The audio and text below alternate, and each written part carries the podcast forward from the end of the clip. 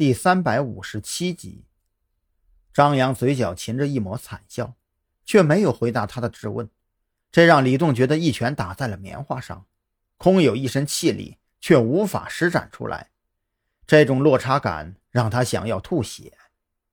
就在李栋郁闷不已的时候，头顶的照明灯忽然响起了电流声，忽明忽暗的闪烁了几次过后，房间陷入了一片黑暗。停电了。张扬心中一动，他已经不想去考虑停电的时机是否卡得太巧了一些，也没心情去考虑停电会持续多久。唯一的想法就是这是个机会，或许也是自己离开这间审讯室的唯一机会。想到这里，张扬当即一脚踹在审讯桌上，连人带椅子歪倒在地。在声音响起的同时，他发出一声凄厉的惨叫：“张扬，你怎么了？”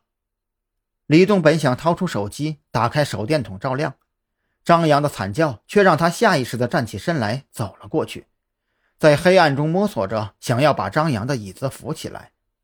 和李栋相比，本就一直低着头的张扬，更快地适应了昏暗的光线环境。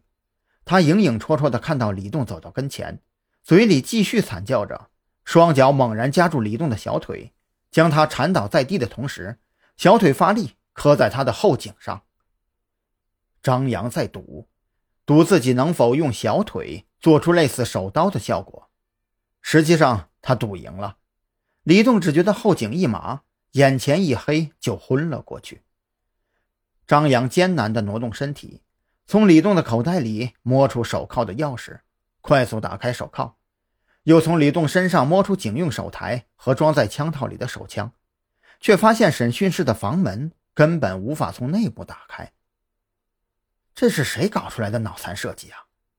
张扬蛋疼的吐槽：“这个设计绝对有望成为年度脑残设计锦标赛的金奖得主，怎么就没有考虑到警员没带手机被反锁在屋里的情况呢？”就在张扬琢磨着能不能从通风管道离开的时候，房门却被敲响了。李队，里边怎么了？是什么东西倒了吗？门外的警员显然听到了屋里的动静。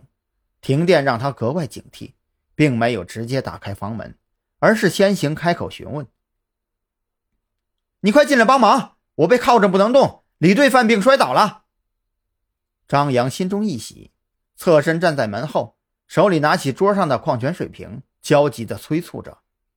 外边的警员听到李队犯病摔倒了，哪里还顾得上停电的事儿？当即从外边打开审讯室的房门，急匆匆地进来查看。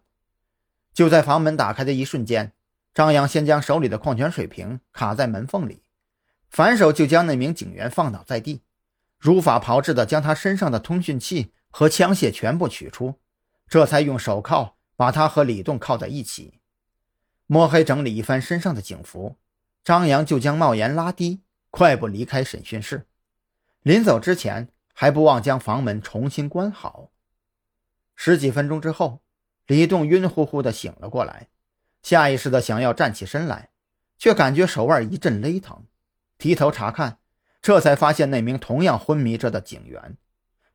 喂，醒醒！李栋拍打着那名警员的脸，费了半天功夫才将其成功唤醒。怎么回事啊？这是张扬呢？啊啊！这张扬？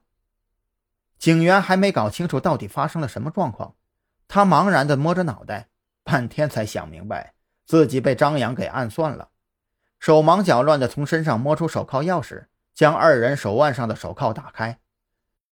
不知道啊，他在里边说您犯病摔倒了，我刚打开门就被他打晕了。废物，在刑警队还能让人跑了？李栋那叫一个气呀！这事儿要是传出去，刑警队的脸往哪搁呀？还愣着干嘛呀？赶紧给我去追呀！李栋一脚踢开挡在面前的椅子，伸手就要去拉审讯室的房门，却发现门把手纹丝不动，根本就打不开。